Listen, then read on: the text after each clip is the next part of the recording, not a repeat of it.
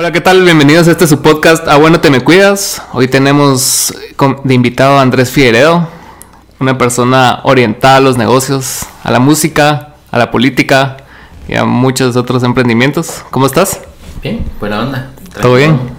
Qué bueno verte, tenía rato no verte. Sí, va, desde no lo vimos en toda la pandemia, creo yo. No, cuando nadie ni salió. No, no creo. ¿Cuándo fue lo de tu podcast? Ah, sí, tienes razón. Eh, pues fui, fue en el 2020, pero creo que fue antes de la pandemia. Antes de que empezara, pues. Sí, fue un poquito antes. Como en febrero.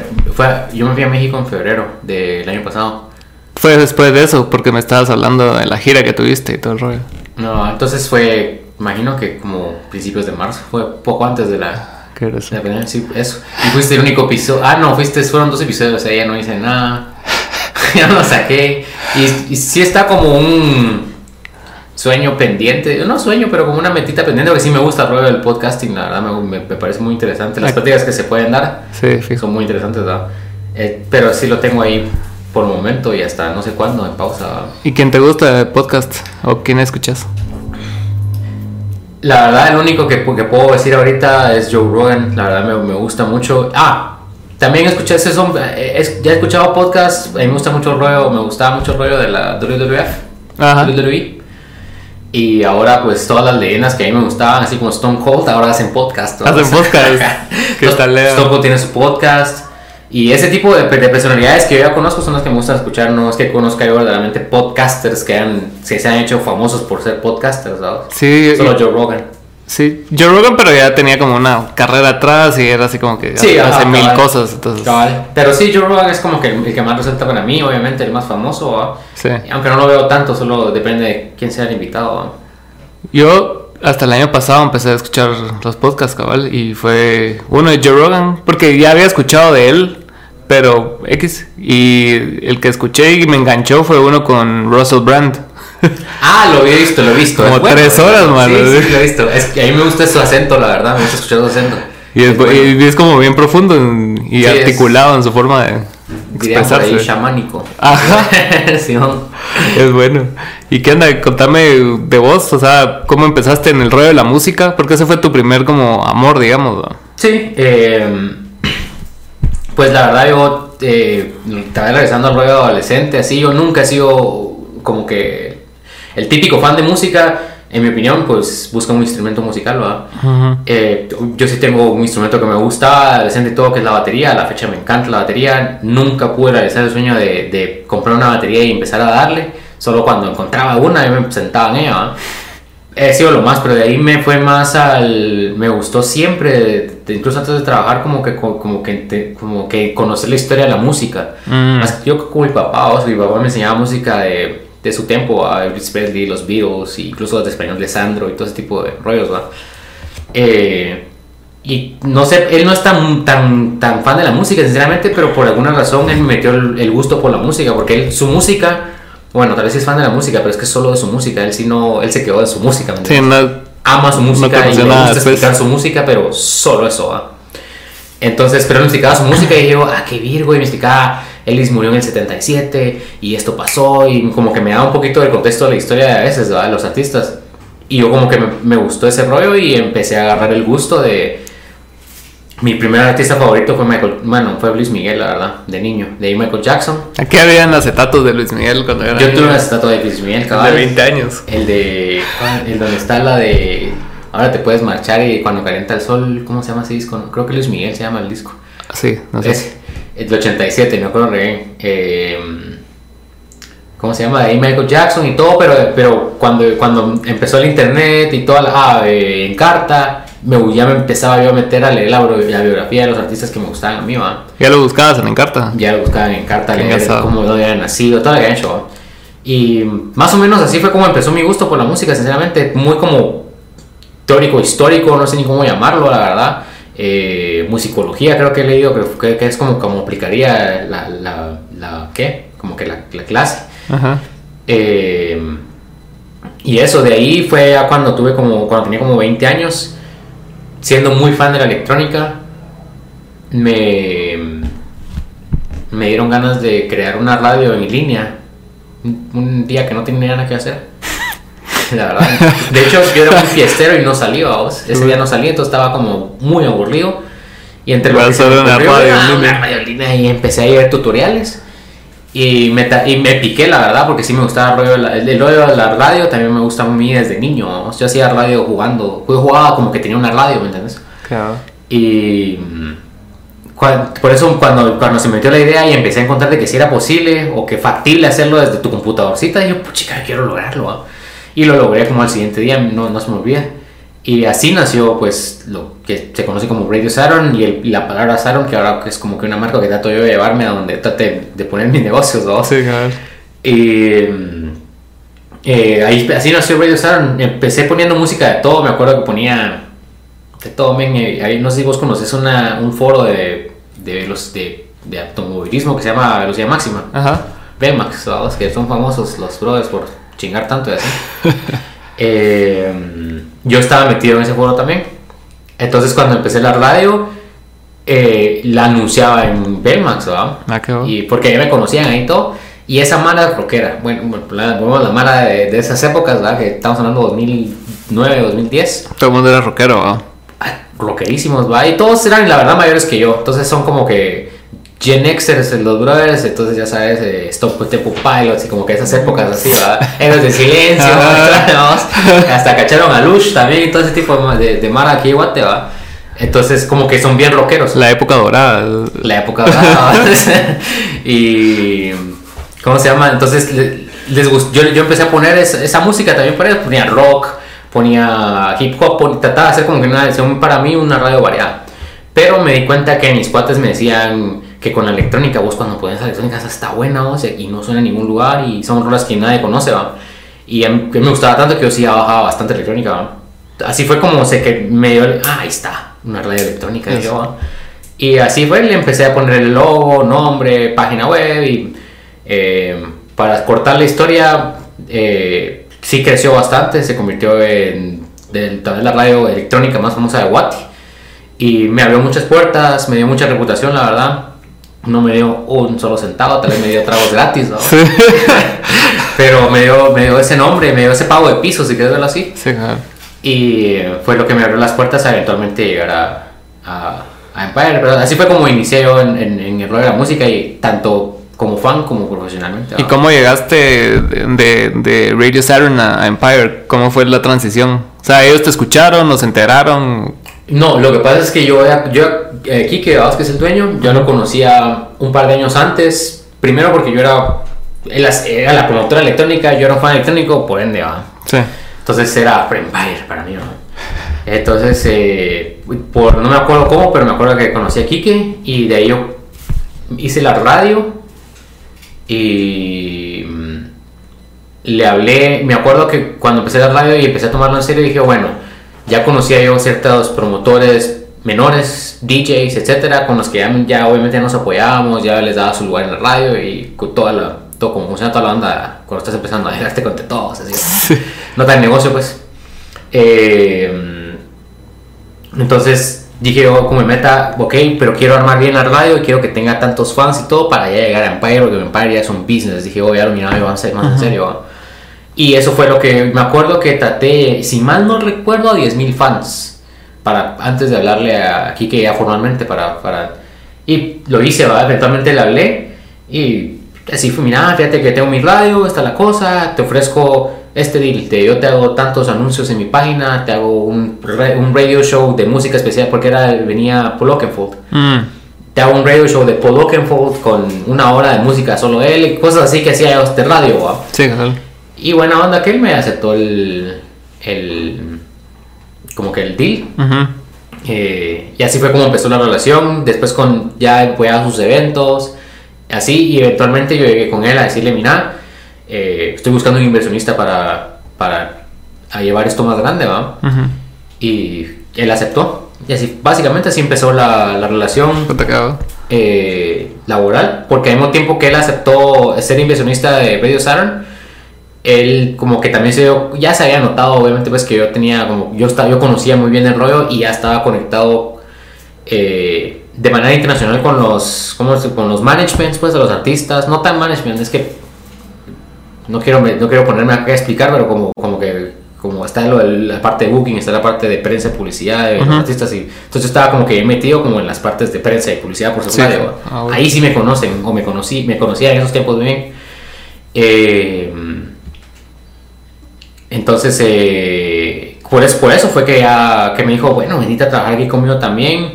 eh, vamos a empezar a hacer un festival, me dijo. Porque eso fue en el 2013. A la- 2012, 13, por ahí, ajá. No, perdón. 2012 fue que hablamos. Pero me dijo, démosle, que no sé cuánto y todo. Eh, ya estaba la plan del festival en platicarlo, en que ya estaba la idea, pues, pero no empezamos a trabajarlo hasta como el 2013. Eh, pero eso me dijo, empecemos, vamos a hacer esto y no sé qué, y así fue como se fue, como llevó la relación, vamos. ¿Y, ¿Y cuáles fueron tus primeros pasos adentro de Empire? Porque ya tenías como la reputación de tener la radio con 10.000 fans, tenías los contactos que vos decís que tenías y todo el rollo. Ya tenías eso. ¿Y cómo fue el siguiente paso que diste de venir y ya "Va, estamos en Empire? Ahora tengo que subir el nivel. ¿O cómo fue tu mentalidad? Pues mira, al principio cuando empecé, cuando empecé con Empire, lo que lo, lo, lo primero que, que, que notaron, o que notó Kike y también sus hermanas, pues, que fue la habilidad que tuve para crecer un fanpage, ¿verdad? Ujú. como que mi habilidad en redes sociales. Entonces me pusieron para manejar las redes sociales de ellos, de Mm, pues. Yo fui, yo era el community manager de, yo fui community manager de IMF en 2014 y 2015. No, no fue muy, no es, es un community management muy básico. Ya tenía creati- Ahora miro yo las cosas de, de IMF de ahora o incluso como en 2016 que ya lo agarró una agencia de publicidad eh, en adelante. Cambió mucho más bonito, ¿va? yo era muy Claro. rústico, la verdad, pero saqué la tarea por lo menos los primeros dos años, ¿va? Eh, pero eso, ese fue mi trabajo, de ahí, sinceramente, eh, ah, fue porque creo, tanto mi conocimiento en música, que, porque lo que pasaba es que yo manejaba las redes sociales, pero yo ya, ya, ya platicaba con Kike, Kike hacía los bookings, y yo ya platicaba con Kike de los bookings, o sea, él me pedía, mira, ves, estoy viendo a estos artistas, ¿qué opinas? Y yo, ah, no sé cuánto, y ya también empezamos a buscar entre nosotros cómo, porque la- el, el booking, en, por lo menos en Guatemala, durante mucho tiempo, era muy adivinado, muy de mi gusto, es de mis cuates les gusta esto, a vos, entonces traigámoslo y a ver cómo va la cosa. Les gusta Caifán. O ajá, o ajá, hablan mucho de esto. De repente si te das cuenta que pegó uno, era obvio, pues, pero. Eh, más que todo en electrónica, que tampoco era tan como que. Fue bueno, era tiempo, era comercial en los 2010, después entonces ahí medio se sabía. A lo que voy es que empezamos a buscar, a, a no tratar de basar eh, nuestras decisiones en ese tipo de corazonadas, sino buscar, ok, ¿qué, qué, qué data podemos que- que, a- juntar para poder tomar mejores decisiones, ¿verdad? Y así fue como empezamos a, a- a trabajar. Y poco a poco, em, Quique fue agarrando, pues, no sé si el booking le quitaba tiempo, supongo que sí, o etcétera, etcétera, pero yo fui agarrando esa, esa, esa tarea poco a poco. Eh, me acuerdo cuando la primera fase fue cuando yo agarré artistas nacionales y el, el underground, ¿verdad? porque la- Ujú. la música underground electrónica es como que lo mío. Vos creaste el escenario de perdido, ¿no? El, ajá, yo creí el concepto de perdidos. Eh, y de ahí ya empecé yo a buquear los artistas del, escenario DJ comercial y ya después pasé a, a, a todo, pues ya así fue todo. ¿va? Pero así fue, así fue como... Fue muy gradual, fue muy orgánico, si quieres verlo así. Y obviamente sí, yo estaba buscando esa, esa parte del, de... Me, me encantó a mí, ¿me entendés? Esa Sí, parte de la negociación de artistas, del booking, es, es muy bonito, al mismo tiempo es eh, extremadamente frustrante también, vamos. Porque es frustrante. Porque mm, por muchas razones. Primero, negociar con los agentes es complicado. eh, por muchas razones, por cuestiones de dinero, por cuestiones de que ah, hay, hay mucho ego también en los De agentes. O sea, fijo. yo manejo a Vichy, vamos. Ese tipo de, de pensamientos eh, se da a todo nivel, pues, o sea, eso, eso sí se existe en todos lados, vamos, y eh, eso lo hace complicado a veces. también disponibilidad, eso lo que, a lo que voy es que vos cuando, cuando por ejemplo, un line como el IMF o cualquier line la verdad, vos, vos que además el, el barrilete, ¿va? Ujú. Vos te creas una idea de tu line perfecto. Sí. Y ese line no se da. Nunca. Muy, o sea, es una estrella fugaz esa mierda. esa- Ah, Entonces, eh, es frustrante, la verdad. O sea, vos, uno se enamora de la idea y uno dice, este es el evento perfecto. O sea, por dar un ejemplo para mí que a la fecha me duele, vamos. Nosotros, yo, nosotros hicimos un evento que se llamó Rimas. ah, sí. Eh, ¿Ese era de ustedes? Sí, era Vino. Jesse, ¿va? Jesse Baez, cabal. Ajá. Eh, y era un evento que el cual yo estaba muy emocionado, muy enamorado. Eh, para darte un poco de contexto, antes de eso, la agencia de publicidad con la que empezamos a trabajar IMF nos gustó mucho y dijimos queremos trabajar con ustedes nuestros eventos fuera del IMF y darles concepto, temática y todo eso. Eh, al final ya por X o Y razón dejamos de trabajar con ellos y pero queríamos seguir con la idea de, de, de esos de temáticos conceptuales y así y dijimos bueno hagámoslo nosotros mismos pues in-house ¿va? Eh, ya, hemos, ya hemos contratado al, al- al equipo que, que se mantiene a- hasta la fecha pues digamos del IMF ya, Ujú. ya habíamos contratado a ese equipo entonces ya podíamos como que ser creativos y todo y entrémosle pues Eh, entonces la idea fue hacer un evento urbano o hip hop y algo así, así, pero tratar de, de- de hacerlo para algo muy, muy, muy virgo, muy legendario que tuviera de todo. Por eso le metimos graffiti, le, meti- le metimos, ¿cómo, cómo es que le dicen a los que bailan? B-boys, ¿verdad? Sí. Eh, y el line para mí era importante, entonces dije, pero yo quiero, quiero leyendas hip hop. Al principio la, eh, la idea era, eh, y una leyenda de reggaetón, ¿va? La leyenda- era una leyenda hip hop gringa, una leyenda hip hop español y una, y una leyenda reggaetón. Ajá. La leyenda hip hop gringa, neco, no se puede, o sea, es muy caro. ¿Quién, O sea, ¿quién pensabas? Era 50 Cent, que cuando empezamos a averiguar, tu madre, güey, o sea, no se puede, ¿verdad? Sí.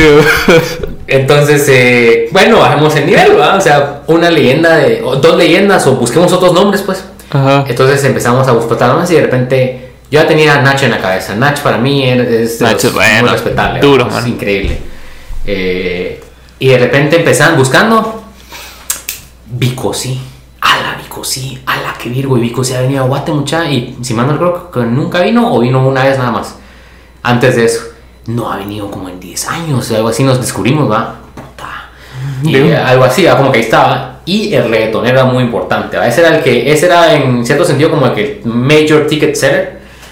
Eh, porque Natch muy underground, Vico sí ya estaba como que ya no ha sacado ni mierda, ¿va? Entonces el, la del reggaetón era como que eh, alguien tenía que ser alguien. Y bueno, para, para no darle mucho preámbulo, el nombre era Teo Calderón, vamos. Ajá. Entonces Teo, Vico, sí, Nach, tu madre, o sea, son tops de tops de tops, ¿va? Eh, empezamos a negociar todo. Nach, ah, y bueno, también empezamos, queríamos enriquecer como que mini festival. Empezamos a hablar de Jesse Baez. ¿Qué más metimos ahí? Jesse Baez. Dani, ¿no? Ah, metimos, a- pero no, no metimos a Dani, o sea, metimos a Última Dosis. La última vez. Y eh, a Dani lo metimos como host del evento entero. Mm. Y creo que había un opener más antes de último, no sé si no estoy malo, creo que no.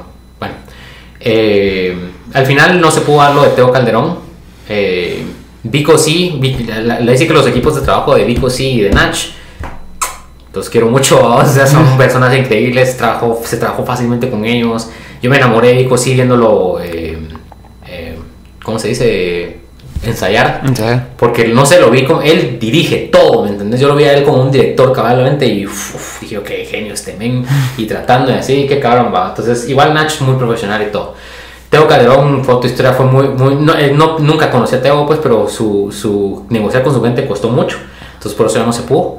Ahí es donde te digo, donde entra la frustración, ¿me entiendes? Porque nunca fue que Teo no pudiera. Sino que su Ni que nosotros no tuviéramos el presupuesto para pagarle, sino que a veces la gente es complicada trabajar con la gente, vamos, así de sencillo. Fijo. Entonces se dio por eso y a buscar, eh, y a buscar eh, otro. Eh, me- creo que nos flotamos Don Omar, pero probamos con Don Omar que ya estaba muy caro, vamos. Y ahí fue cuando eh, pasamos a De La Ghetto. No, nada en contra de La Ghetto, vamos, pero no, no es una leyenda, reggaetón como Teo Calderón o como Sí, otros no. lo, lo habíamos visionado, pues. Y cabalmente, yo sí siento, yo- yo- nosotros sí sentimos que fue la combinación de Nach Vico sí y de La Ghetto como que, ¿qué? O sea, ¿qué, qué, qué onda? va? Y lo yo puedo entender, o sea, la gente, la gente comentaba así como que, "Ala, y como de, ¿qué onda? ¿Qué putas? Pero lo, lo entendía al mismo tiempo, es que ustedes no sabían el plan que era al principio. ¿no? Eh, al mismo tiempo, sigue siendo para mí un evento muy bueno. Fue un evento muy excelente porque los shows de Nach y el show de Vico sí, increíbles. Eh, incluso me acuerdo cuando Nach y Vico sí lo publicaron en sus redes sociales. La gente, gente de Perú, de Colombia, de donde quieras, viendo, puta, Nach y Vico sí, en muy, que ese es otro, otro, otro, ese es como un, lo veo como un logro personal, porque, porque fue la idea mía más, más lo de Nach y Vico sí, va. Eh, ah, gente que me acuerdo fueron los últimos dos que me llegaron también a ver nombres. Eh, ¿Cómo se llama? Nach y Vico sí nunca se habían conocido. ¿Ah, no? Nunca se habían, nunca. Y se conocieron y se, al final aquí en Guatemala, ahorita tengo un video ahí guardado en mi compu de cuando finalmente, ah, mucho gusto entre los dos, Nacho y sí, así va. Y Virgo, ¿me entendés? Verlos hablar y todo, y juntémonos que en España, no sé qué, y así va. Sí, pues cuates. Cuates, una vez y, y así, eso fue, ese es, es, es, eso es como que de las frustraciones que te puede dar eh, crear un evento. ¿Y, ¿Y, no te causa conflicto, no conflicto pues, pero o sea, vos como organizador y como buqueador y, y lo que haces, como la reacción de la gente después de que se anuncie un lineup. Porque yo me acuerdo que antes te, te, enganchabas un vergo en eso. Sí, sí, sí, sí, sí, Es que uno le pone, lo que te digo, a uno le pone mucho amor. Y, y también uno quisiera, ¿cómo explicarte?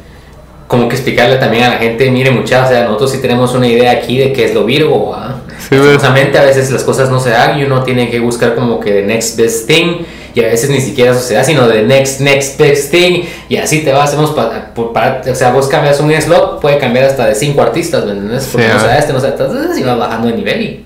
¿Y qué? No se puede, o sea, va este es, es, complicado. O no bajando de nivel, pero de opciones que, que, que, den sentido con lo que ya tenías vos armado del resto, ¿me entiendes? Sí, claro. Uno que cambie ya da otra, ya otra, da otra imagen. El line sí es, para como todos saben, es muy importante. Desde arriba hasta abajo sí te dicta un poco de cómo es el trip del festival, cómo va a ser el trip. Si te lo muestran por días, ya tenés idea de cómo va a ser el trip del día. Entonces, si vos buscas géneros, artistas de todo, vas buscando cierta lógica o, o coherencia cuando no la encontrás decís, puta, qué puta estos cerotes, va. Pero es por eso, es complicado crear esa coherencia siempre. Eh, y pues sí me afectaba, la verdad sí me afectaba así. Yo me decía, voy a comer una puta. la verdad. al principio sí. A todos, sí, te lo juro, daba ganas de. ¿Sabes qué? Dame tu teléfono y te voy a explicar cómo funciona esto. Y con un par llegué a hacerlo. O sea, no por teléfono, sino si ya te quedabas hasta el chat de Facebook.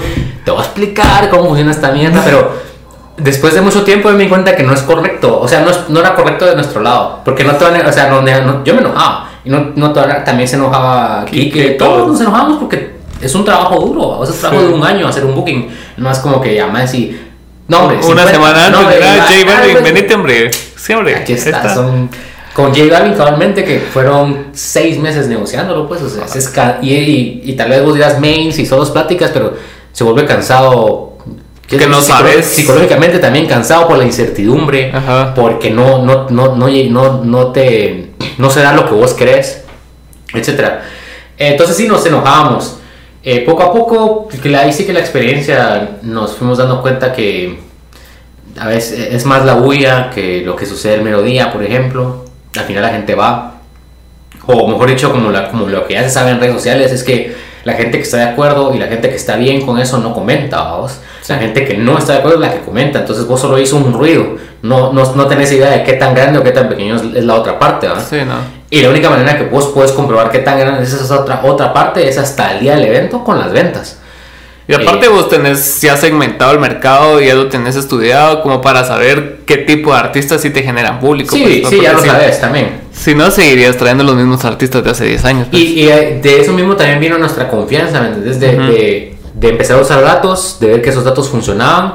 Entonces ya cuando la gente le da, no hombre, que traigan a yo no sé quién. sí. No, no, o sea, no, pues no se puede. O sea, sería cool, pero... Sería, en, ajá, o sea, por ejemplo, para darte un nombre que nosotros alguna vez flotamos, System of a Down, vamos. The Strokes.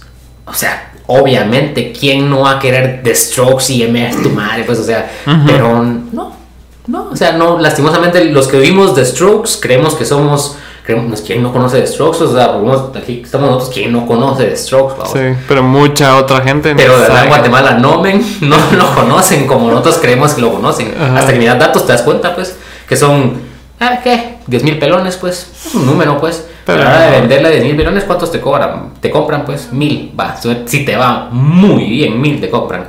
Y eso no lo sacan guate, pues. en ningún lado, pues, un concierto de Strokes de mil personas, no lo hacen en ningún lado. ¿vamos? Sí, no. Entonces ahí es donde, eh, viendo todas las cosas, cuando nosotros como que eh, tanto aprendimos cómo funciona más el rollo, como también dijimos, la gente no sabe, no entiende, y también nosotros ponernos en plan de, como que enojarnos. O sea, ellos no tienen la información que nosotros tenemos, pues no, Sí. no nos podemos enojar. Y ahí fue, ahí fue cuando yo fui como que mellowing down, a menos que sea, hay comentarios que sí hay gente que sí se pasa.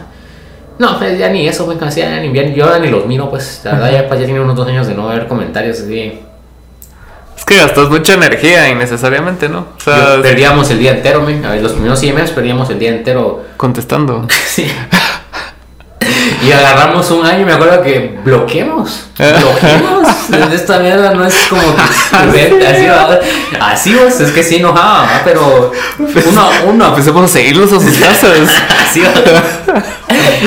Y, pero no, ahí te das cuenta que no, es que no, y es, es ahí sí que es parte de aprender, ¿va? también fuimos novatos en el festival, aprendimos, cada año aprendimos un montón y, y a, la, a la fecha pues seguimos, seguíamos aprendiendo un montón de cosas. ¿Y Fue- yo, yo, yo sentí el- que el festival funcionó bien hasta el tercer año, así te lo pongo. El tercer año fue Incubus. Sí. Sí, va. sí, ese es el que he escuchado comentarios. A partir de ese fue así como que toda la mara a la madre, sí. Porque cabal, o sea, los primeros dos años fue un Sí, desastre, cerote, o sea, y fíjate que el primer año nos fue tan bien, nos- o sea, nos fue relativamente bien, que el segundo año jugamos y fue un cagadal. Sí. Hay muchos, muchos errores, pues, de tras bambalinas, así, que fue donde dijimos ni mierda, que, y por eso el 2016 fue que hizo Los así, levantaron, ¿no? sí. Se levantó, ajá. Es que Pero si no, parte. vas en una cadena descendente y ya la cagaste. Es, ajá, es, es parte de aprender y, de- y ahí sí que volverse bien disciplinado, estricto. Eso, es lo que- eso sí me ha a mí el festival y como que el equipo y todo sí logramos volvernos bien disciplinados. Tienen buena sinergia entre ustedes y todo el rollo. La verdad que sí. Sí, porque incluso en los eventos más pequeños, por ejemplo los de ICE y demás eh, que has armado así no tan grandes, o sea, siempre hay como cierta organización y siempre es como serio, o sea, no es, no, no es a la ligera que van a poner su nombre detrás de un evento, sino que cabal. siempre va a ser eso, me- serio. Eso me gustó, cabal, y em, no, no, no, no sé cómo, no sé, cómo- como que eso, es, esa es una actitud que eh, sí, sí puedo darle crédito aquí que, que, la, que, la, que la inculcó, pero también, y a Naite, pues que ustedes son los- la hermana de. Ujú. Eh, pero también entre el equipo mismo, nosotros no- se nos fue inculcando esa responsabilidad o seriedad, no sé cómo llamarlo, profesionalismo. Eh, y que a mí me gustó. Y, no- y eso que se armaban chingaderas atrás. pues, Sí, claro. O sea, sí nos pasábamos bien, pero al mismo tiempo sí, sí man- yo, yo sí creo que sí manteníamos bastante bien el orden. ¿Y cómo es el hospitality de, de un evento así? vos? O sea, te- eso he tenido la duda. De IMF, Ajá, o sea, ponete tanto artista, la, la logística de este quiere probar a las 3 de la mañana, no quiere probar a las 3 y media, y el otro quería probar a la misma hora, en el mismo escenario. ¿Cómo es esa Mm, negociación? Sí. Bueno, Las comidas, todo. Sinceramente, eh, al principio el error, el, el- el error era ese, verdaderamente, el preguntarle a la gente, Sí, pues. Como que, ¿qué querés? O cómo, cómo, cómo, cómo hacemos tu hospitalidad más, ¿me entendés? Como, cómo, cómo funcionas vos, básicamente, como Ujú. equipo, como llévalo y vos cómo trabajas. Y tuvimos que cambiar la onda en él, mucha. El Así festival es. así, trabaja. Y si no se puede, no se puede. ¿va? O sea, ¿me? O sea, incluso entonces empezamos a, a Ahí sí, pues, como te digo, son cosas de aprender. Las, las, las ofertas que teníamos por las negociaciones al principio eran muy flojas. Y conforme pasó el tiempo, las fuimos apretando más para que ya, o sea, No hubiese duda de nada. ya, ¿verdad? Desde el principio, vos dijiste sí, desde el primer mes, ahí está ya todo. Y le volví a leer la oferta también, ahí está todo. Algo así. Y de hecho lo, lo hicimos también con los nacionales, aplicamos la misma fórmula de men, eso es aquí, así es. Sí. Hay, que, hay nacionales que lo tomaban, que sí se enojaban, pues, vamos. ¿En serio?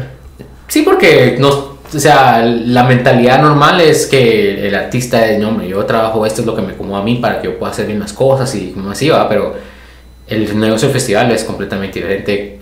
Y que es lo que, hasta como que el speech para los artistas internacionales, digo que, men, esto es un festival, pues no es, no es, no es X artista viene, Ujú. ¿va? es Empire Music, o sea, aquí manda, aquí esta es la manera que nos trabaja. Y de hecho está hasta arriba el nombre del festival, no está Ajá, entonces abajo. el negocio de festivales, por eso es- en ese sentido es diferente, ¿va? Ajá. Eh, así fue como logramos eh, manejar todo eso. O sea, estos son los horarios este, de, de- para pruebas, estos lo que ofrecemos de comidas o de viáticos, y, ¿sí o no? Y así. Eso obviamente hay artistas que no les gusta y te quitan. Se ve el artista dice que no, ¿y qué vas a hacer? Claro, sí. claro. A principios también, ¿no? Cos- cosas que dependen. No, no, hombre, va. ¿Sabes qué? Así va. Por no así- va. No, mira, pues. Ajá. No, hombre, ¿sabes qué? Va? No, no querés, no querés, pues hay 300 más, la verdad. O sea, y de verdad hay muchos artistas. Ay, que- chingo, mano. Es un chingar. Entonces. ¿Y cómo te pegó a vos lo de la pandemia? No digamos el festival porque es obvio, pero a vos personalmente lo de la pandemia. Entonces, ¿sí te afectó, sentís vos? ¿O te dio oportunidad nuevas ventanas de tu vida? Yo no. Aquí entramos a un po- tema político, me Porque para mí la, pol- la, la pandemia, obviamente, tiene- afectó socialmente, políticamente, mundialmente. Y yo ahí donde la maldigo, pues. Pero personalmente para mí funcionó como un reset de em, pues situaciones personales y todo em, como estaban sucediendo las cosas em, tanto personalmente como profesionalmente no me estaba gustando yo tenía otras expectativas y de dónde quería estar ya para este mundo para este punto pues Sí, pues. Y no se estaba dando, entonces yo me estaba frustrando y, y la pandemia hizo un, como digo, un reset de todo y ahí sí que por suerte que ahorita se está dando este podcast y todo, porque tal vez hace un mes o hace dos meses yo te hubiera hecho tu historia, pero ahorita en abril eh, todas las cosas que yo estaba preparando, trabajando desde hace meses atrás, de dónde me vuelvo a conectar, cómo, o dónde me vuelvo a meter al rollo de la música, o, o si sigo otro rollo, etcétera, Ujú. eh, como que ya se volvieron a dar ahorita en abril, ¿va? con buenas noticias y todo, que no puedo decir. Eh, y no tiene nada que ver con Guate, que es lo que Te perdón, emociona pero más. lo que más me gusta a mí. Ajá. O sea, el negocio, es el negocio de la música, pero fuera de Guatemala. Ajá. Entonces, eh, eso, eso es lo que, eso es, eh, para mí esa, oportunidad yo, pues, ya sea mm, en el punto también que me, mm, al mismo tiempo forzó a buscar otras cosas afuera, pues, porque el negocio y la música aquí en Guatemala nunca funcionó bien, la verdad, y ahorita menos, así Sí. que va a costar mucho, mucho, mucho, mucho, yo no tengo ni idea cuánto vamos, para que la música regrese a estar como estaba en el 2019, vamos. Ujú. Porque sí, yo, por, por lo menos en la escena electrónica, que es donde yo he estado casi, bueno, siempre, yo le veo un retroceso de 5 a 10 años a este rollo. Ah, sí. A la, a la cultura, de verdad, al, al- a los eventos, a la capacidad de convocatoria de todos, de, de traer un, un- ¿me entendés? Eh, y como pasa el tiempo, se va empeorando la cosa, ¿va? Entonces ahí fue cuando dije yo, no, hombre, eh, yo tengo un artista que manejo todavía, que es Beo, eh, DJ, si lo conoces, ¿no? Sí. Y es, es parte de, bueno, esa parte sí la puedo cont- contar, ¿va? pero es parte de eso que aquel, con aquel decidimos, eh, dijimos eso mismo, Guate murió. ¿Qué hacemos? Next step, México. ¿va? Entonces aquel se va a México, eh, yo también estoy eh, eh, viendo de irme a México, creo que en agosto me voy, eh, a quedarme allá, pues a trabajar allá es la onda, allá está, México obviamente no es primer mundo ni está muy bien, pero está mejor que Guate y va a salir, ¿me entiendes? Ujú. Entonces así es como lo vemos eh, y, y así es, es- ahí es donde te digo que para mí la pandemia funcionó pues en ese sentido me obligó a, a salirme de aquí que si yo quiero seguir en el de la música que es mi verdadera pasión pues tengo que salirme de Guate de una u otra manera ¿va? Es que y sí. si esto te empujó pues qué otra Sí, eso estábamos hablando ayer con el mono, cabrón, con el vino. Y él está con el rollo de hacer, un- de hacer una disquera. Pero el- su, su pretensión es como empezar a estructurar todo el rollo, del, por lo menos de la banda indie, ¿no? Entonces, y, y, y tocamos el tema de México y de Colombia, que son otro rollo, ¿va? O sea, son industrias enormes que llevan años de años funcionando bien y creo que sí, yo tengo personalmente, me llega mucho la cultura mexicana. He ido ahí un par de veces y siempre es así como, puta, hay de todo, men. O sea, tal vez no sea tan primer mundo, ¿va? Porque obviamente hay mejores países en otros aspectos, pero están muy elevados con respecto a nosotros, pues. está en otro nivel En yo otro nivel. cabalmente también cuando fui dije oh, es que puta o sea, sí tiene cosas como Guate pues hay, hay lugares Sí. que parecen Guate pues va y la gente es, es como la de Guate ¿va? la misma gente pero pero la ciudad al mismo tiempo es enorme pues hay demasiadas cosas hay, hay, áreas donde sí tu madre qué, qué nivel va Sí. entonces o sea, sí, para mí sí cabe dentro del segundo mundo lo que es México, porque sí, Sí, está en otro nivel que nosotros, fijo, de sí. verdad. Sí, en todo sentido, en, no solo en música, en teatro, en cine, o sea, y, ya los nominan a Oscars a cada rato. Y, no es como que sea un parámetro para medir las cosas, pero están ahí, ¿me entendés? hay, hay, un mercado, hay una industria a la cual te puedes adherir, vos, y, eh, y si, si ya tenés como que currículum o ya pagaste piso en Guatemala, creo que ahorita es como que la, la oportunidad de los artistas. Que por cierto, yo estaba hablando con un cuate mexicano. Eh, metido en el rollo electrónico, él, eh, hablando de sus DJs locales, mexicanos, él también es DJ.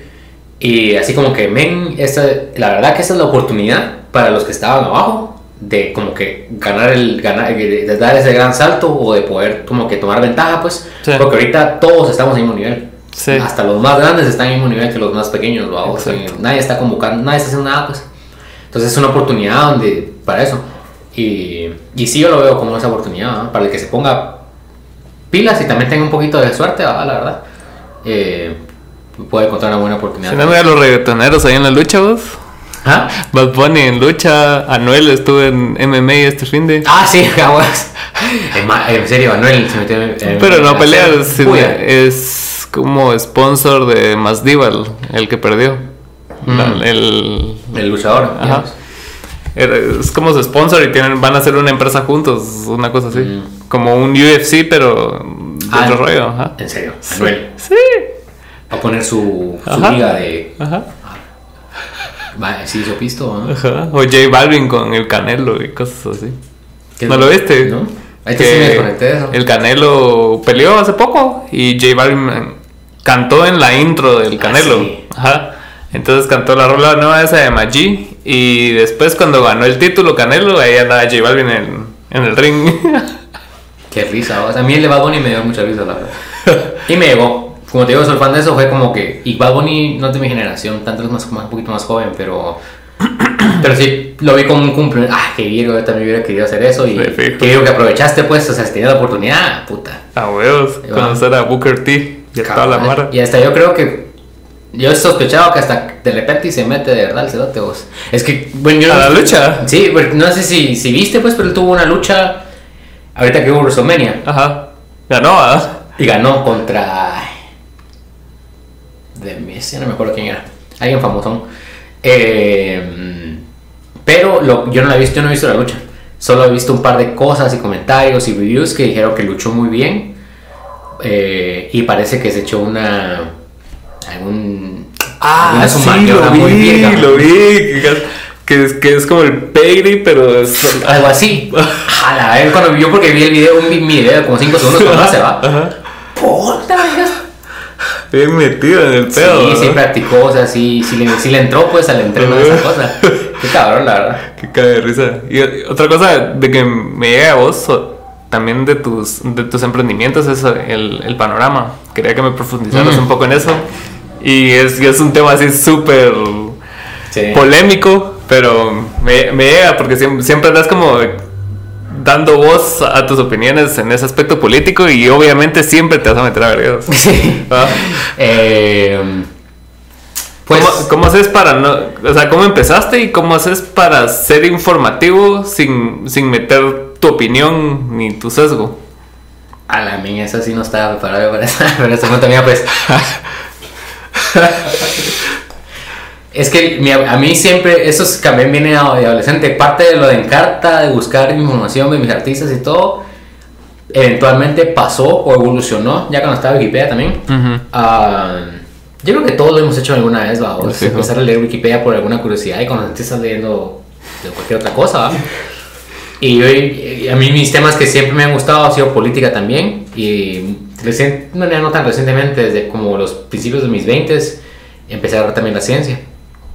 Y empecé a leer sobre eso y de repente me agarraba curiosidad, no sé, a las y, bueno, mi papá es, mi papá eh, fue diputado a la Asamblea Nacional Constituyente del 85, o sea, fue los que escribieron la constitución de, actual.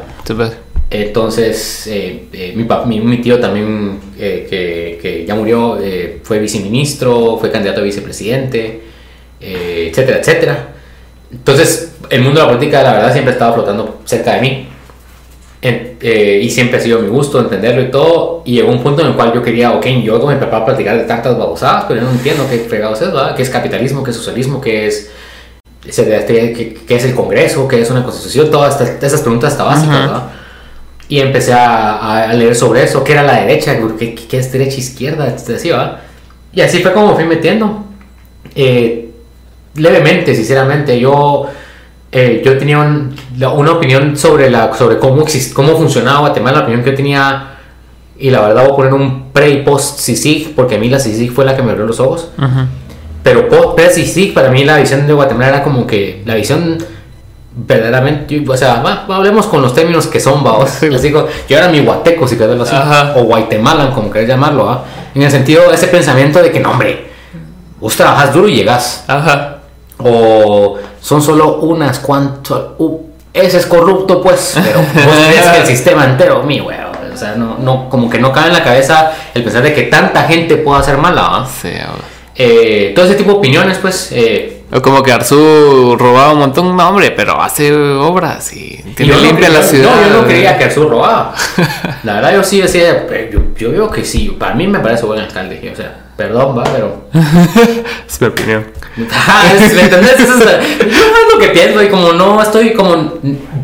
Tengo esta opinión porque no, no entiendo verdaderamente qué está sucediendo. Sí, claro. Y como no, y no estoy entendiendo qué verdaderamente está sucediendo porque no me interesa, no estoy sumergido.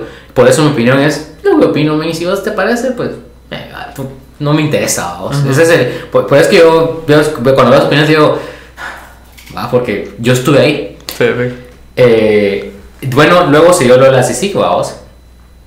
Y para mí fue como que, que, que, que, que, que, que se están robando cuánto. Que, quién, que cuántos son. Que cuando te das cuenta es toda la mara, ¿no? Todos. Puta madre. Y no, y no solo los políticos, también los empresarios, ¿no? A la puta, ellos también. ah, ya, o sea, ahí fue cuando ese clic de todas las. Cuando tomó el, el taleo se vuelven que los que piensan así son derechistas y los que piensan que todo. y de que, de que el sistema está corrupto, todos son izquierdistas, ¿no? Eh, entonces yo ya entendí la cantaleta de los izquierdistas. Soy Chairo. sí, yo a la gran puta.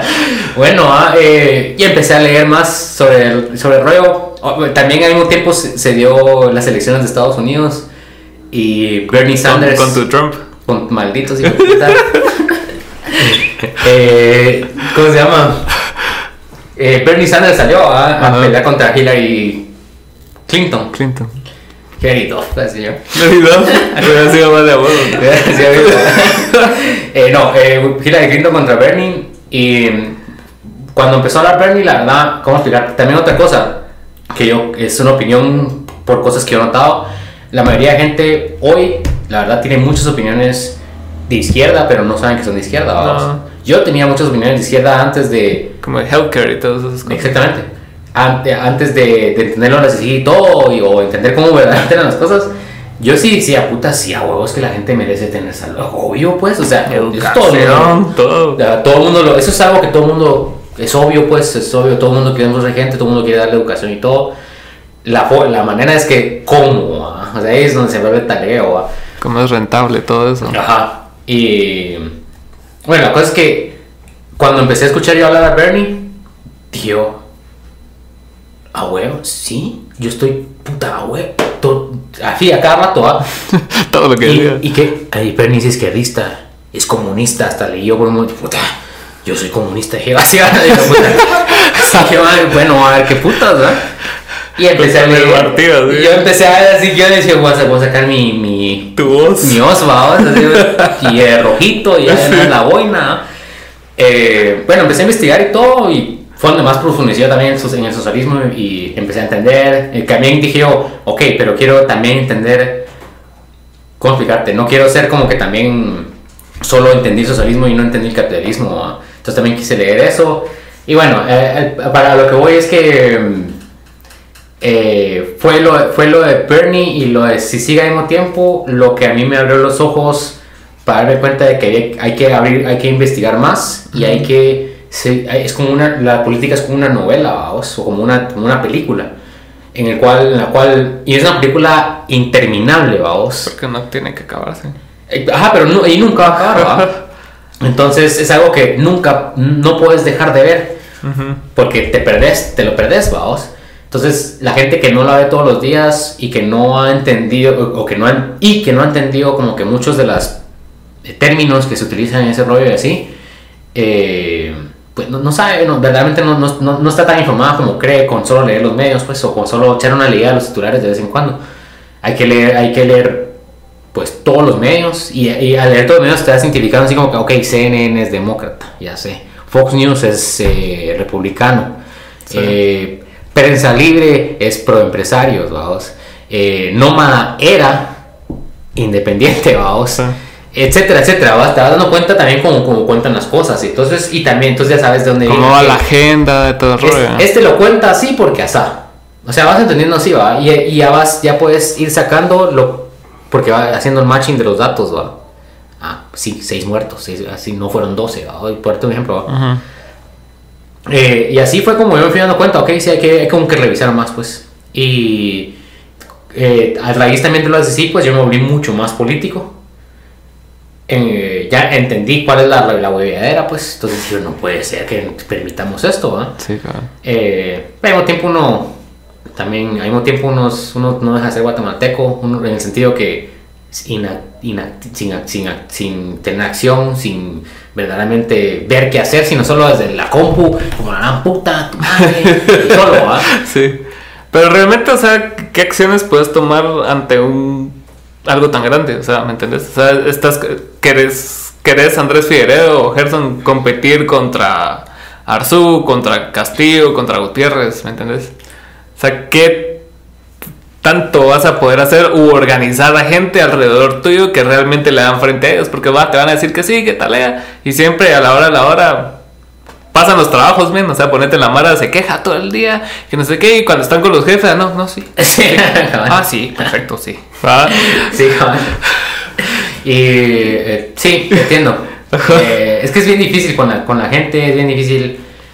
Es un círculo vicioso Guatemala. Exacto. O sea, nadie está informado, nadie quiere hacer nada, pero tipo si quieren hacer algo, pero no pueden hacer nada porque nadie sabe cómo, porque no están informados. es un rollo así, ¿va? Eh, y al mismo tiempo, como decís vos, o sea, va Andrés Figueredo contra los eh, contra el establishment. qué putas, pues, o sea, no se puede. Ponete ahorita llamate y pasó 20 años en campaña, men. O sea, te de tres vidas, o sea, más lo que tiene que huevear. porque más lo que te tiene que dar para él. Porque tenés que pagar a los que te dieron varas y tenés que tu retorno. Entonces entonces, e-, eso es lo que la chinga, o sea, los patrocinios, esos de gente, incluso le pasa a los gringos, pues, o sea, ponete Obama, tenés que comprometer muchas cosas, o Trump. Igual Biden está comprometido. Cualquiera. Todos, Ajá. Y... O sea, no llegas, a, no, llegas, no llegas a ser presidente solo por tu carita linda o porque, porque un speech, ¿va? sino que es un trabajo de equipo de todos, no manipulando, porque suena muy feo, sino lobbying, lobbying hacia vos. Ajá. O sea, ajá. Y mm, sí, eso, es parte de, pero mira, es que es complicado, obviamente, como un país como Guate, podemos concluir aquí que pues ya se chingó la mierda, o sea, sí. pues llega a regresar a mucha, y como dicen todos, desde la independencia no metieron el huevo, ya está hecha, ya, está, este, este, está hecho todo, ya se fue. Eh, al mismo tiempo, ¿cómo explicarte? Pues algo se tiene que hacer, o sea, no, no, no te puedes quedar en brazos cruzados y de ahí es donde nació el panorama a mí. Ajá. Porque dije, bueno, es que meterte a política que, siendo sincero, no es algo que, es algo que he pensado, no, es, no es algo que haya descartado del todo. Del todo. O sea, sí, sí lo he tratado, pero al mismo tiempo es muy difícil. Es muy complicado, es muy comprometido, como, como, como vos acabas de decir eh, muchos, es más, más, que todo, y la política de Guatemala que no es muy política, sino que es más negocio, es más, no sé, con mafias, compañerismos, cuello, todo tipo de cosas, ¿verdad? Entonces no vas a llegar a hablar de cómo le damos educación a... No, porque tal vez lo vas a llegar a hablar, pero no, verdaderamente eso no va a avanzar nada. Vas a llegar a hablar de otros temas, tal vez que le beneficien a, a las empresas grandes, etcétera, pero otros tipo de cosas no vas a, va a costar mucho avanzarlas. Así funciona en Guatemala, pues es lo que pasa en el todos los días. Todas las leyes que son eh, en pro de, la sociedad, pues que son las que más están abandonadas, al contrario, las, en pro de, la, de, las empresas o los negocios, eh, No avanza, pues. Sí, no avanza. Yo estaba leyendo un libro hace poco eh, que se llama War Inc. de Matt algo, no me acuerdo el nombre del autor. La cosa es que el chavo trabajó en, en medios en Estados Unidos. Y, él era así súper de izquierda y era así, puta, pro demócrata toda su vida y cegado así que Bush una mierda y Trump y todo, cualquier rojo era una mierda. Hasta que llegó un punto donde se topó con, muchas discrepancias adentro de su misma línea de pensamiento, ¿va? porque habían datos, ponete, mataron a tal brother en Irak, ¿va? y en el New York Times decía el 12 de mayo, y en el The Washington Post decía el 20 de marzo, y en el otro decía 30 de mayo. ¿va? Entonces, así como que, bueno, entonces se empezó a estudiar y todo el rollo, y él estaba metido en los medios y todo. Y cabal, mencionan ahí de que el medio, de, la forma en que hicieron el, de las noticias un negocio fue replicando la WW. Así. Ajá. Como Entonces- haciendo los shows. Ajá, entonces ponete, venían, porque antes habían tres canales y todos miraban esos tres canales. ¿va? Entonces lo que hicieron ah, después fue ponete, le dieron un canal a cada persona. Entonces vos sos Fox o vos sos CNN o vos sos tal y tal y de acuerdo a tu línea de pensamiento, entonces oír la narrativa que vos querés oír todo el día, como los algoritmos. ¿va? Entonces vos empezaste a buscar una cosa y solo ahí te lleva, siempre, ¿va? puta, perdón. Ah, La, la cosa es de que la forma en que replicaron a, la- a la WW fue en el, en el sentido de que crean un villano. Ah, sí, pues, ya te entiendo. ajá. Ajá. Entonces to- todos tienen a quien odiar. ¿va? Entonces está este Tucker Carlson, que es así como que cualquier cosa que decía Obama era no, que puta, siempre el pushback. O ahorita con Trump, que todos los, del- los demócratas decían no, que, es que. Y a veces el del 100% de, cosas que hacían no eran todas tan malas. O sea, Trump lo que pecaba era de ser un idiota. ¿va? ¿Va? Solo. Ajá. Pero habían políticas que sí tenían sentido adentro de su administración. Posiblemente no eran por él, pero oían, ¿va?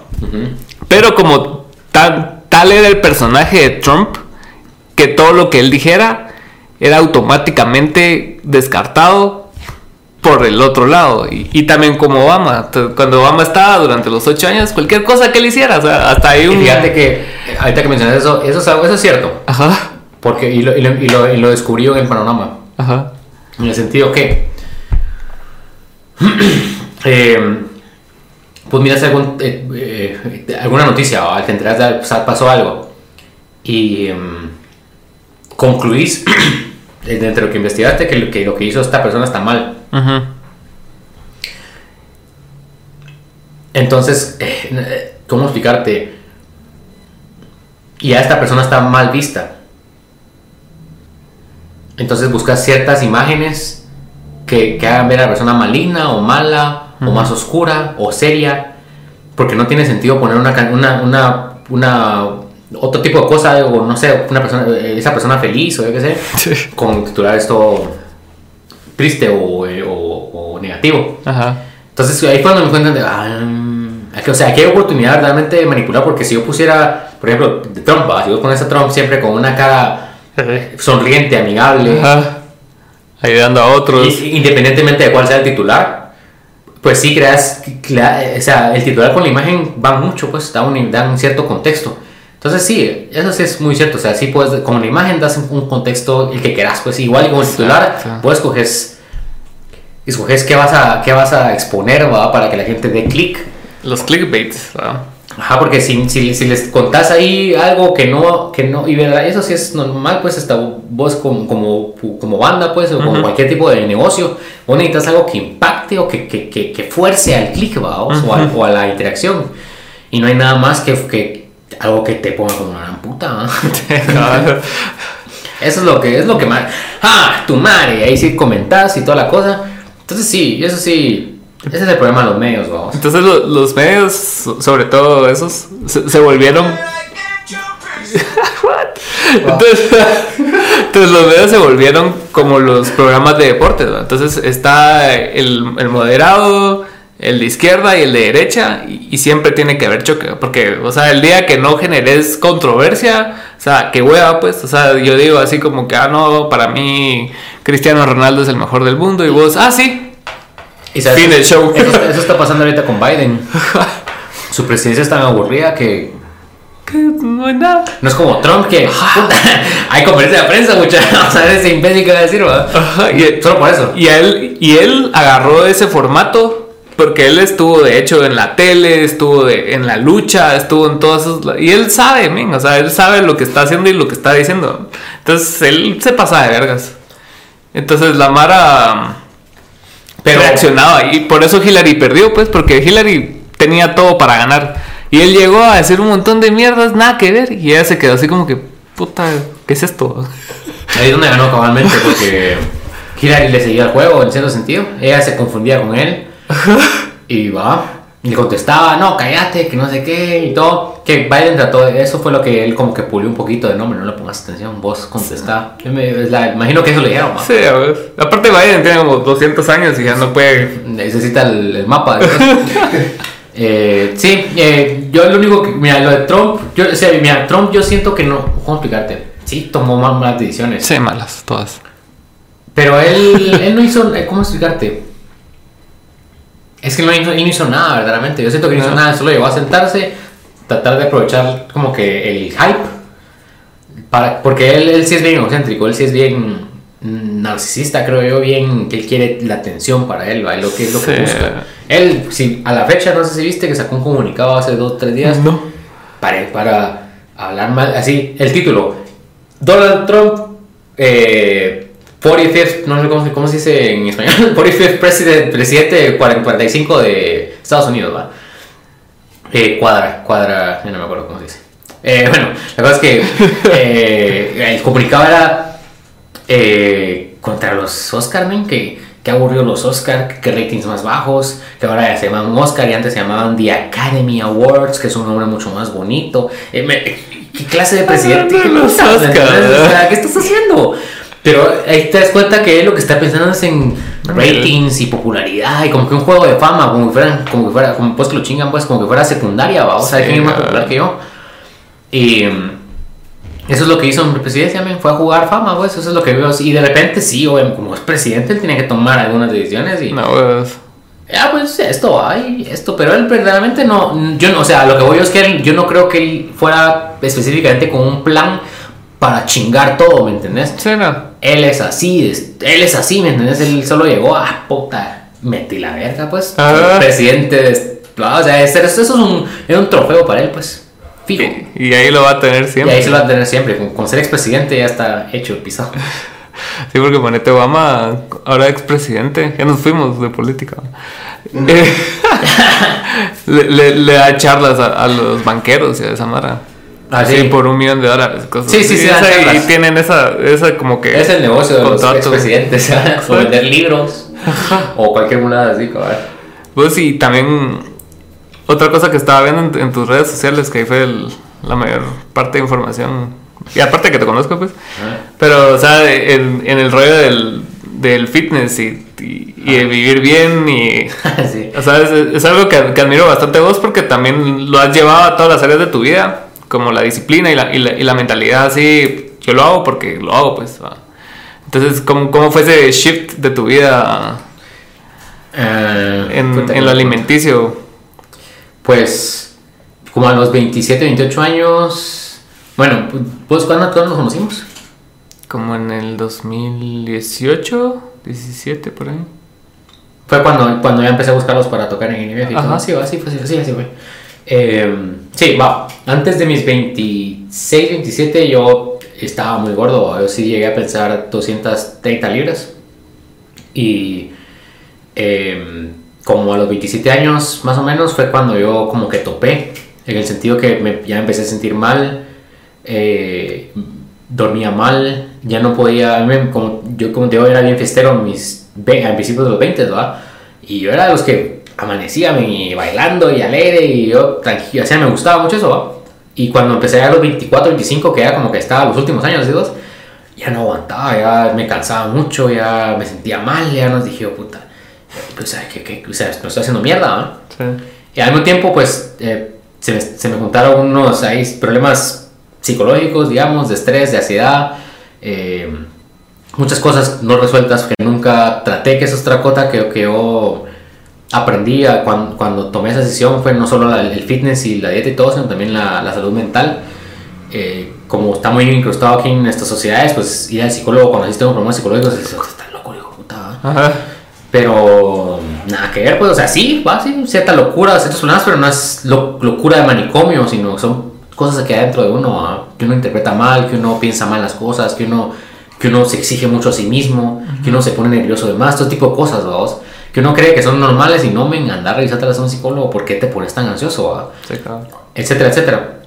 Entonces, se me juntó todo eso, ¿va? Y mi conclusión fue, ah, y también empecé a tener enfermedades eh, de gordo, para no entrar en detalles, ¿no? enfermedades de gordo.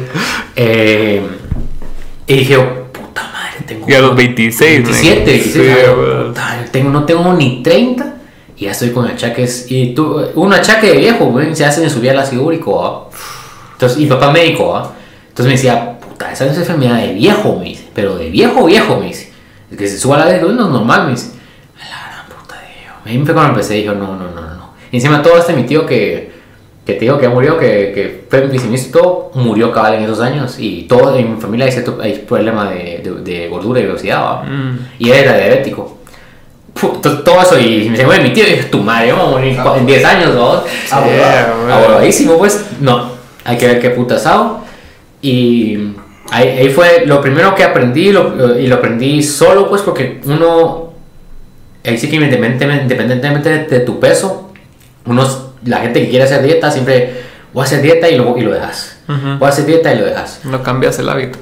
O la más típica que he visto muchos es que hacen dieta y se descuidan durante el resto del año, por ejemplo, y vuelven a hacer dieta en enero a febrero, tres meses, por ejemplo, y otra vez están bien y se descuidan nueve, nueve meses, ¿va? Y como que ese es el ciclo de mucha gente, ¿va? Solo se engordan un poquito de atrás. Pero dije, "Bueno, yo tampoco quiero eso, yo tampoco quiero ya quedarme bien, pues. Y ahí fue donde dije, bueno, entonces lo que tengo que hacer yo es no apresurarme, pues no me quiero meter el huevo a que una dieta solo esto y no carbohidratos y de una vez, no.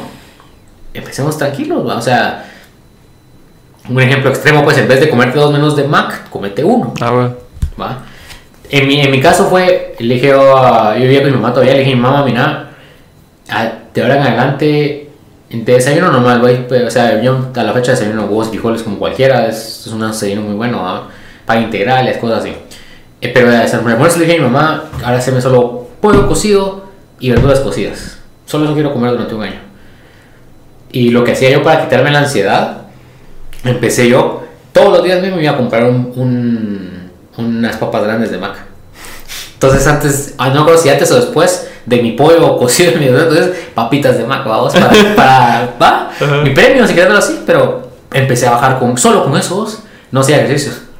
Y dije, oh, puta, esto está, esto es más simple de lo que creí, porque eso es otra cosa que uno no, como no sabe, uno cree verdaderamente que es esa mierda de valer verga, si no Sí. lo bajas, va, y no. Solo con cambiar un poquito una cosa ya tu cuerpo solito empieza a bajar, va, porque es parte del cuerpo empezar a, a buscar eso, O ¿va? sea, aparte estás, estás tan hecho verga que con una cosa que te quites o un hábito que cambies, ya el cuerpo es así como, gana puta al fin. Y se viene así, ¿verdad? Exactamente. Entonces, eh, eso, eso fue como fue cambiando. De ahí empecé con ejercicios en mi casa. Tampoco dije, ¿para qué voy al gimnasio? Pues soy, soy un gordo. O sea, que, eh, la verdad me da vergüenza también. Que, que hacer un gordo en un gimnasio no, para mí no va. mi cabeza va. Perdón. Eh, entonces empecé a hacer ejercicios en mi casa. Empecé a bajar también y ya, ya, ya, ya había bajado no sé cuánto, bastante, o para de unas 20 libras, si quieres verlo así. Y de ahí el dueño Empire, Kike, aquel también empezó, él también- estaba panzón, vamos. Ajá. Y aquel también empezó y me pasó un libro que él había leído. De, creo que se llama Michael Matthews, se llama el brother. eh, que básicamente te explica cómo funciona el cuerpo, cómo funciona, cómo, cómo la alimentación y, el ejercicio desde un punto de vista científico. Hasta tal ahí los, este estudio dijo esto y cosas así. ¿va? Y a mí que, me, que, que, que agarré el amor por la ciencia en mis 20, dije, oh, puta, esta es la mierda ese. Y, y como me encanta la ciencia, yo sé que con la ciencia y con los datos, pues no hay, no hay pierde, vos, no hay Sí, pierde. Vos seguís eso y, y llegas, va. Entonces dije, oh, ahí está, esta mierda es. Y empecé a aplicarlo. ¿va? Eh, en resumen, pues entendí qué eran los macronutrientes, eh, por qué hay que medir la comida, eh, las diferencias entre carbohidratos, entre los eh, hay dos tipos de carbohidratos, ahí no me acuerdo todo, hay varios tipos de grasas, unas son buenas, otras son malas, igual que otros unos son buenos, otros son malos. Eh, todo ese tipo de información va que me, empezó, me empezó a apasionar. pues, los resultados pues también me empezaron a apasionar.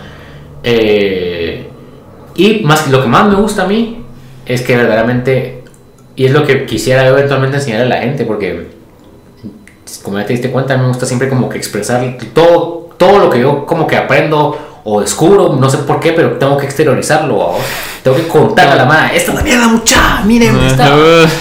Entonces, quiero hacer eso también con la dieta, ¿va? porque si yo, yo, men, yo era un gordo maleducado, irresponsable, indisciplinado en el sentido aliment- alimenticio y ejercicios. O sea, yo me enorgullecía por comer mal, ¿me entendés? Yo me enorgullecía por meterme a babosadas que nada que ver, en- en- hablando en temas de fiesta, vamos. Esa, esa enorgulle- ay, sí, es que yo me aguanto. Tengo aguante, Yo uf. aguanto, puta, tres días si querés. ¿Qué, qué, qué significa hacerte mierda tres días? Así es como lo mío ahora.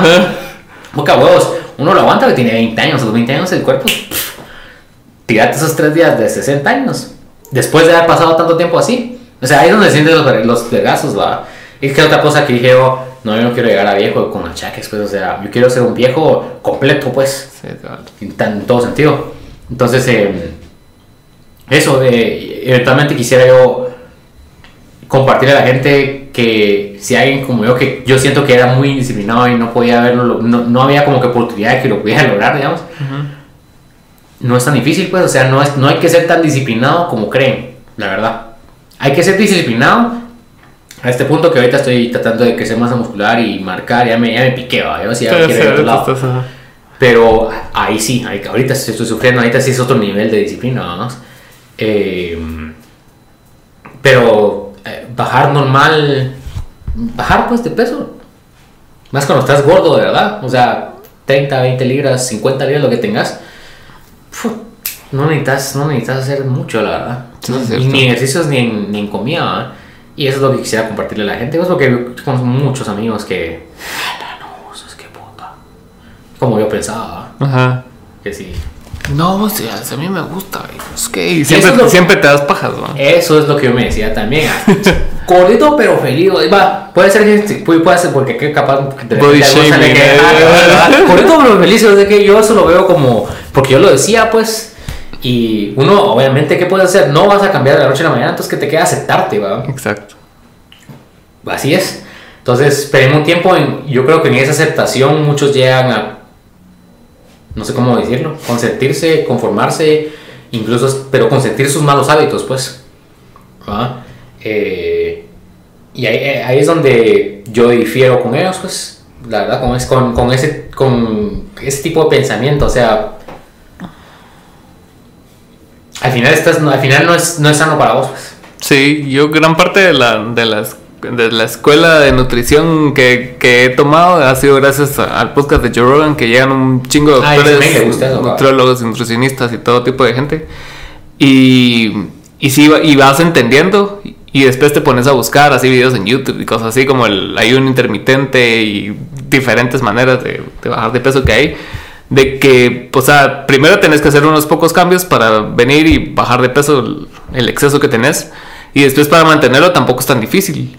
Porque, o sea, solo, o sea, si cambiaste tus hábitos desde un principio y no es así como decís, ah, hago tres meses de dieta para comer pizza nueve, o sea, no estás cambiando nada, pues, o sea, solo estás quitando así como que la mala hierba así un poquito y, pero no la estás arrancando de raíz, ¿no?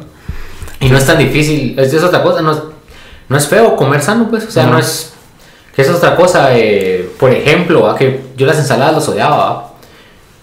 Pero es que también, puta, la- en muchos lados, incluso los restaurantes todos las hacen con el culo, en mi opinión, pues, a, a la fecha. Sí. Por eso es que nadie come ensaladas, es porque no son ricas. No. Entonces, entonces yo cuando Eh, Pero tal vez esto ya es como que azu- agua azucarada para todos. o Yo cuando empecé a descubrir las ensaladas que les puedes meter que manitas, que frutas, esa combinación ya de todo. Uf, qué rico. Dije, "Oh, pero esa mierda de solo espárragos y zanahorias cocidas y todo. A ver quién le gusta, pues, pero a mí no me gusta. Yo sí necesito encontrar el cóctel de sabores. Y ahí sí es Ajá. donde me gusta a mí el- la- los vegetales, ¿verdad? Ajá. Hay que encontrar la forma. Esa es otra cosa que hay que encontrar la forma que, un- que funcione para uno, ¿me entiendes? Porque muchas, siempre hay alguien que te dice, ven, no carbs, no pan, no pastas, no nada, nada, nada, no arroz, nada, nada, vas a ver que así vas a... Y tal vez a mí me funcionó porque a mí los carbs tal vez no, me, no, no es la gran cosa para mí, pero hay, hay, hay muchos que, puta, mi pan va, y que difícil para mí dejar mi. Ajá. Entonces no lo hagas, men. O sea, si vas a sufrir, no lo hagas. Porque ese es el, el tema de las dietas, pues, que no sufras. Si vos encontrás una dieta que no sufras, esa seguirla. Por- aunque no sea la dieta más cocha para bajar en tres semanas, no. Mejor algo que te va así como que lento pero seguro, vamos. Y Sí. vas a, eso es lo que hice yo. Por eso no tuve yo ese resultado de... Hay gente que si se mete grueso en un año, men, ya estoy, mira, ¡pam! Y cabrones, huevudos. Pero yo no, yo no puedo hacer así. Yo tuve que hacer el, el- el método tranquilo, lento, para verdaderamente tener esa consistencia, ¿no? Hay- O sea, tiene que ser lo que funcione para uno. Sí, la y la consistencia es lo más importante de todo lo que dijiste. O sea, si vos venís y tal vez en seis meses hubieras logrado todo lo que querías, tal vez no hubieras sido consistente el resto del tiempo, pues, y no estarías aquí. Y, y la verdad que mucha gente ni aguanta hasta acá. O sea, en un año lo logro, men, y un año nada más, y ya el resto vida tranquilo. güey. No, se tarda más. Uno. Y dos, no vas a llegar. O sea, si, si querés hacerlo un año, es una saca de mierda que no vas a aguantar. Así de sencillo. Te, va- va- te vas a rendir, pues. Sí, A ahora. menos que seas. Yo conocí. Hay un par de gente que sí son enfermos, cerotes, y no sé cómo aguantan esos ejercicios. Y Bebo es uno de ellos, dos, que se puso de repente. y ahí- ah, bueno, pa- aparentemente por sus stories, vive en gimnasia de cerote. Ahí no como putas. Sí, no. ¿Qué te iba a decir yo? Y ahorita, ¿en qué, en qué andas con, con lo de Saturn? ¿Qué, Eh, marketing de afiliados. En, en resumen, eh, de la pandemia se apren- aprendió, aprendimos todos los del mundo de la música que la música es un negocio muy frágil. O podemos decir lo mismo ahora.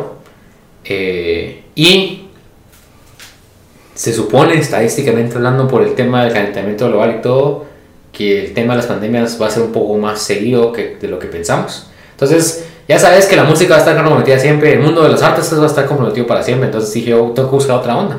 Y ya no puede ser dentro de la música. Sí, sí. Ahí fue cuando, entre buscar muchas oportunidades, yo tengo un amigo de infancia del colegio que llevo años de verlo en sus redes sociales hablando de negocios digitales y emprendimiento digital y todo ese tipo de, de temas. Entonces, hace un par de meses le yo, le dije, men, yo estoy buscando qué onda y vos, de tantos años que vas hablando de esa mierda, contame de qué se trataba.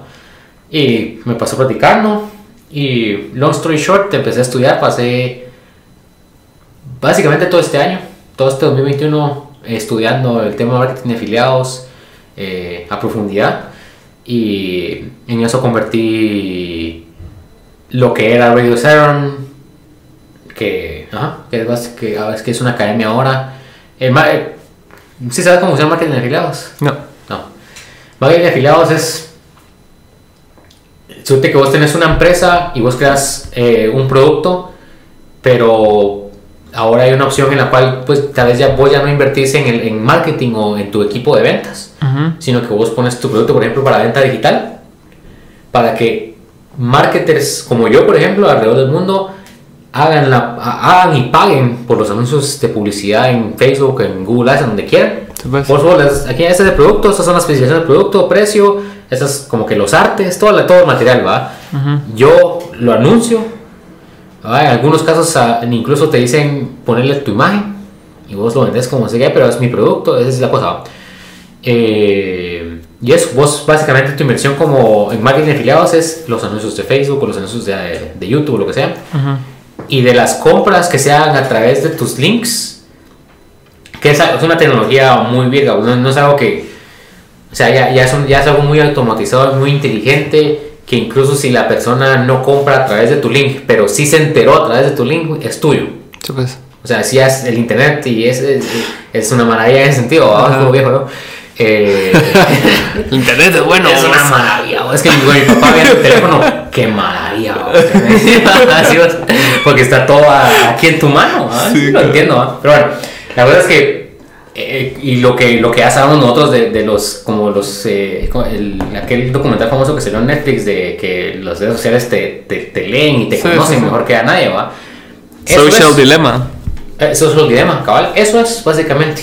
O sea, vos te aprovechas de ese conocimiento de, de las, de las redes sociales, pagando los anuncios, dan, poniendo las, las configuraciones, por supuesto, eh, para que llegue a la gente de ese, de ese que va a comprar ese producto. ¿Qué es lo que me estabas que contando? estaba ahorita? contando, contando hace un momento. Sí, pues que ya tienen la base de datos Ya saben de cómo. tu mercado. de- es ajá. como que ya. El- lo- como dicen Social, Social, eh, Dilema, ya tienen el perfil de, de todos, de qué es lo que te gusta, qué no te gusta, qué te mueve, qué no te todo, ya se sabe. Entonces, como ya Facebook ya lo sabe, buscas a gente de una vez y empiezas a enseñarlo a ellos. Y conforme ge- más gente ah, interactúa con tu anuncio o, o termina comprando, eh, más aprende esa, esa, esa babosada y Y te, Entonces- y te premia. y te, y te, pre- te premia ajá, y busca, encontrando mucha más gente eh, que, que tiene ese comportamiento de compra ya, o que te va a hacer esa compra. Pues, sea, ahí es tan inteligente que ya sabe, este te va a comprar, mira, pop, ahí está, pues ya está comprado. pues cuando empecé a estudiar todo eso, dije, puta, porque no, no, es- no, es- no es- yo no tengo que, eh, porque yo no soy bueno para ventas, ¿va? Creo que te dije al principio también, que no soy bueno para Sí. ventas. Entonces, esto me funciona bien porque yo tengo que analizar data, configuraciones y todo eso, sí puedo hacerlo yo, nítido y acorde. Y el que, y el que vende es toda la, toda la información que me pasó el vendedor. Y sí, preparas una tu página, y, Sí, pues. pero ya solo ya vendes automatizado. Eh, no tengo que vender, yo no tengo que vender, mira vos, fíjate que Mira, vos tengo este producto, libro. es bueno, te lo juro, léelo, vas a ver. O sea, yo no puedo. Hay gente que sí puede vender, pero yo no puedo hacer eso. Entonces, eh, y otra cosa que yo cuando, también cuando empecé a leer marketing de afiliados y dije, oh, pues esto, esto me voy a hacer como un arriba, ¿no? con un, eh, si has escuchado, un Amway o Herbalife, pues, Sí, que, que al final es piramidal, pues, o sea, se Pyramid bueno mis cuates ajá. y mis cuates quieren más producto y solo entre nosotros nos empezamos a vender y es el talego de las pirámides, ¿verdad? Y, pero no, nada que ver. Yo cuando dije, ah, qué virgo esto, y, y no le, y no tienes que venderle a nadie de tu círculo necesariamente, pues si quieres sí, pues, pero no, puedes poner los anuncios, se venden en todo el mundo, en el país que quieras, donde quieras. Así de sencillo, y digo, puta, esto es. Entonces, eh, a eso me metí. Y me metí al rollo, eh, específicamente el- el- la, la empresa la- de la cual vendo yo son eh, masterclasses o, o cursos en línea, ¿ah? que el, Ujú. eh, el aprendizaje en línea va para arriba, ya iba para arriba y con la pandemia aceleró. 10 mil veces para arriba. Y eso, ahí sí que hay y diferentes temas, ahí sí que hay de aprender a hacer Photoshop, aprender a hacer tu dieta, aprender a cantar, aprender a tocar piano, aprender inglés, aprender lo que se te hay hasta de aprender a tejer ropa para perros, vamos. ¿Qué tal? Lo que, el nicho que se te ocurra, vamos, eso sí, hijo puta. ¿Qué digo esto? va? Sí, porque no tenés que preocuparte, o sea, en poner un restaurante y que sea solo para este tipo de gente, sino que vos abarcaste ya. El que quieras, el que te dé la gana, no quiero venderle a mano a mujeres eh, que le gusta la moda, porque ese mercado ahorita bumió. Ujú. ¿Me entendés? Vas analizando todo lo que sea, ¿va? Y eh, otra, no, no, no necesitas tampoco, solo necesitas dinero, pues no, no te vas a armar un producto, que es lo más difícil a veces cuando quieres armar un negocio. Sí, claro. ¿Qué, qué, qué voy a vender? Bueno, armemos el que puta, armar el producto, probarlo y todo. No, hombre, ya está hecho, ¿va? Y, el, y del otro lado, eh, para la gente que ya, ya tiene su producto, pero puta, ¿cómo vendo esa mierda? ah? Ponerlo en marketing de afiliados y lo venden cero tal en línea, Porque, o sea, son miles de millones de, de millones, ¿va? Amazon tiene marketing de afiliados. Puedes vender en Amazon, pues. Puedes vender, puedes armar tu página, poner los mismos artículos de Amazon en tu página y venderlos y ganas. O sea, eh, es un negocio que a mí me pareció impresionante, vamos. Está bastante Eh, interesante, la para que se quiera para el que se quiera meterla es, es, es mucho estudiar, pero es muy impresionante. A mí sí me gustó bastante. Buena onda. Y gracias por venir. Eso fue todo. Buena onda. ¿Cómo te podemos encontrar en redes sociales? Ah, solo Instagram por ahora, así. The Only Dreu. Ahí las otras son muy personales, así. Eh, y Andrés Figueroa, Facebook. Son las únicas cosas. La de Twitter no. No tengo Twitter en realidad. tengo Twitter, no existe. Muchas gracias por ver este capítulo. Gracias Andrés por haber venido. Bueno, no, ustedes muchas gracias por la invitación. Estás invitado cuando querrás. Es tu casa. Y chao. Corte. Corte.